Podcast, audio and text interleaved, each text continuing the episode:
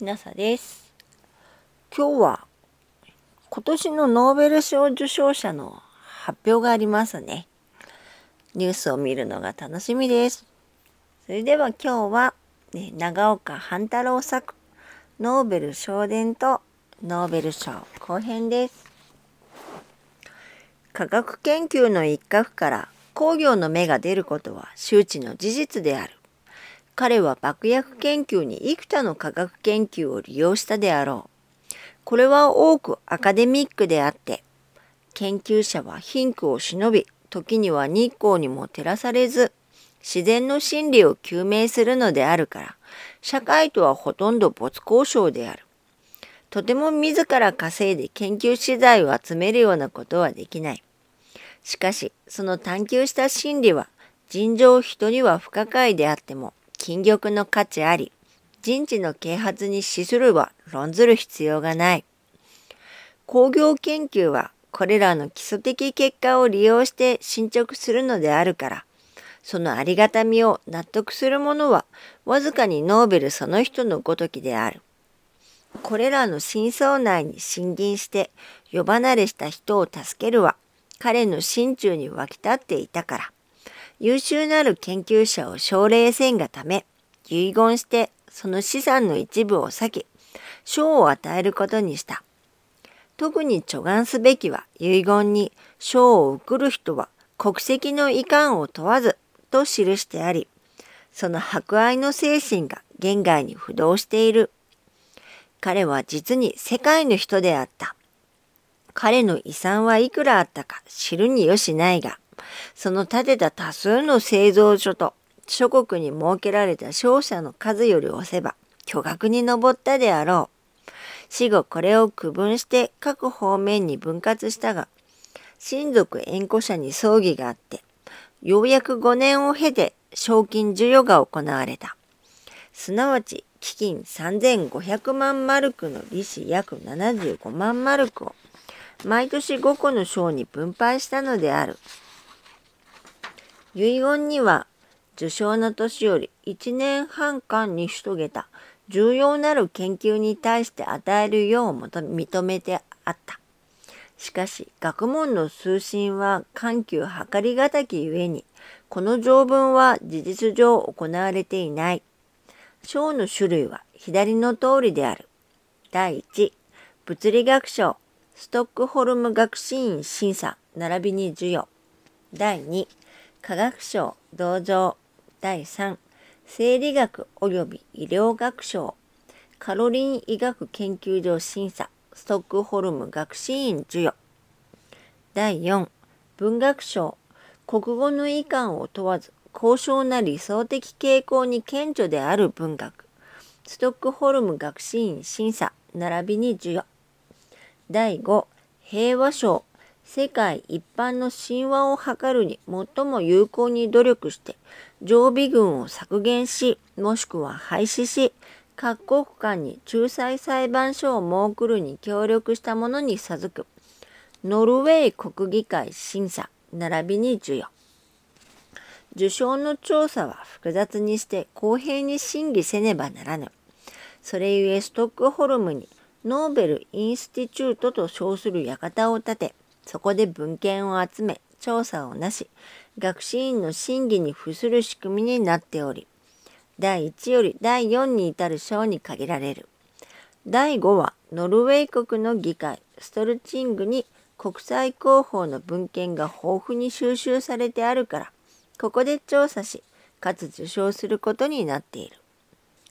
ことに1904年には第5章をストルンチルグに与えてこれを強化し色を名からしめた。しかして毎年受賞の日を12月10日と定めたのはノーベルの命日を記念するためである。最初の受賞は1901年に許可をされた。その後適当な研究者がない時は与えられなかった。かかる場合は第一第二世界大戦中に起こったが翌年これを与えられたこともあった。また受賞の人数は2人まで可能になっているから2人に分与されたこともしばしばあった。しかしてヒトラーはノーベル賞を受け取るなと命令したから賞に当選してもこれを受けなかった人があった。しかし当選した研究項目はその方面の推を抜いたものであるからノーベル賞の票を熟覧すれば歴然として当該科学の進歩過程と方向とを悟ることが可能である。これは研究者を世界一般に詮索し漏洩なく論評するからである。ノーベル賞がいつも関東に置かれるのは当然の成り行きであろう。将来においても長くこの選択方法を維持されんことを期待するのである。人知の啓発にはその進歩に知足がある。学会に尖閣者入れて明論卓説を吐き、これを実験に照らして検討すれば、軍章これを開発し、その結果を実用に供するに至り、ついに世界の綿棒を刷新し、文化の根拠を強固するには歴史の証明するところである。試みにノーベル賞を与えられた研究の類例を挙げてみよう。電波の存在が理論上説明されており、その実在を証明し、今日はこれを利用して、地球表面上、一瞬にして音信を伝え、話を交換するに至った。今世紀の初め、小麦を主食とする民衆は餓死するであろう。肥料に当てられている地理小石は遠からず掘り尽くして小麦は育たなくなるだろうと警告された。しかし、大気中の窒素固定法の発明により難関を切り抜け、欧米人の器具は全く一掃された。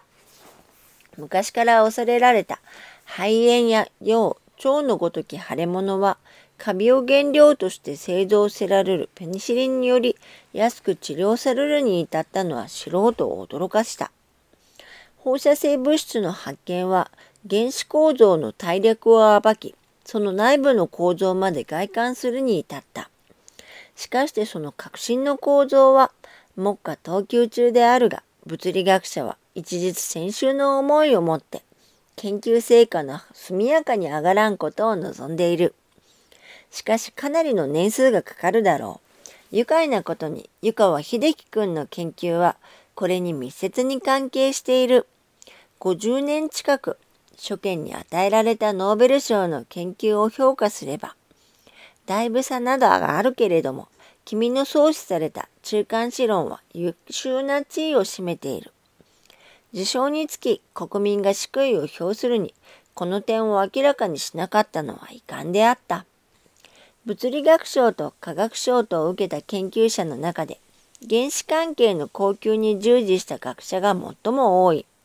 したがってこれらの人々の多くは原子爆弾の発案、構造などを協議して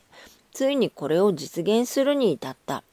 その過程を調べれば発明の功績は多分にこれらの所見に着せねばならぬ。さらに、目下懸案中の原子動力機の発展も、等しくこれらの人々の協力をからざれば、実用の領域に進まぬであろう。一丁平和工業にこれを活用するに至らば、いかに世界の状況を変化するであろうか。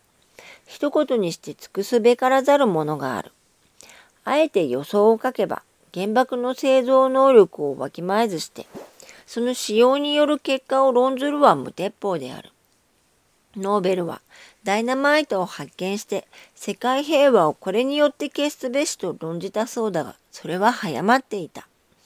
原爆とダイナマイトとはその威力において運命の差がある。しかしその製造には時日を要する。原爆は打ち尽くせばしばらく待たねばならぬ。この間の微妙な呼吸がある。もし原爆が砲弾の製造速度で供給されるならば、世界民衆と都市の壊滅も憂慮されるけれども、原料の豊富でない点より打算すれば、戦わずして勝敗は決するであろう。人類絶滅とは極端論者の誇張に過ぎまい。しかし、優勝劣敗は自然の数で生かし方ないが、人知の進歩は絶え間なく、たとえ原爆戦で人頓挫をきたしても、時を経て人間は繁殖し、文化は向上するから、時代の変遷を追うて、世界は平和親睦の風に吸いまかれるであろう。また加速度的に進歩する科学界において原子動力機の短所を捉えるを得ばその工業的に発展するは論を待たず山岳を平坦にし下流を都合よく変更しさらに天然の形成を利用せず人為的に港湾河川を築造するに至らば世界は別天地を出現するであろう。かくして国際的の鈍勢行動を絶滅し互いに相融和するに至らば、ユートピアならざるも、これに近き安楽国を出現するは疑いを入れず、巨大なる威力を獲得して、これを恐れるよりも、むしろこれを全用するが得策である。今日の科学研究は、もっぱらこの進路をたどりつつある。現今危機一髪の恐怖に惑わされて、神経を尖らしているから、世界平和を信ずる者少ないが、一足飛びにここに至らざるも波乱は幾回か曲折を経てついにここに収まるであろう。けだしこの少佐を得るには少なくとも半世紀を要するは必然である。昭和25年10月心定本長岡半太郎随筆集。原子力時代のあけぼの朝日新聞社。1951昭和26年6月20日発行。抽出心。1950昭和25年10月。と世界平和に向かっていってほしいものです。それでは、もしあなたが夜聞いているのでしたら、おやすみなさい。よく眠れますように。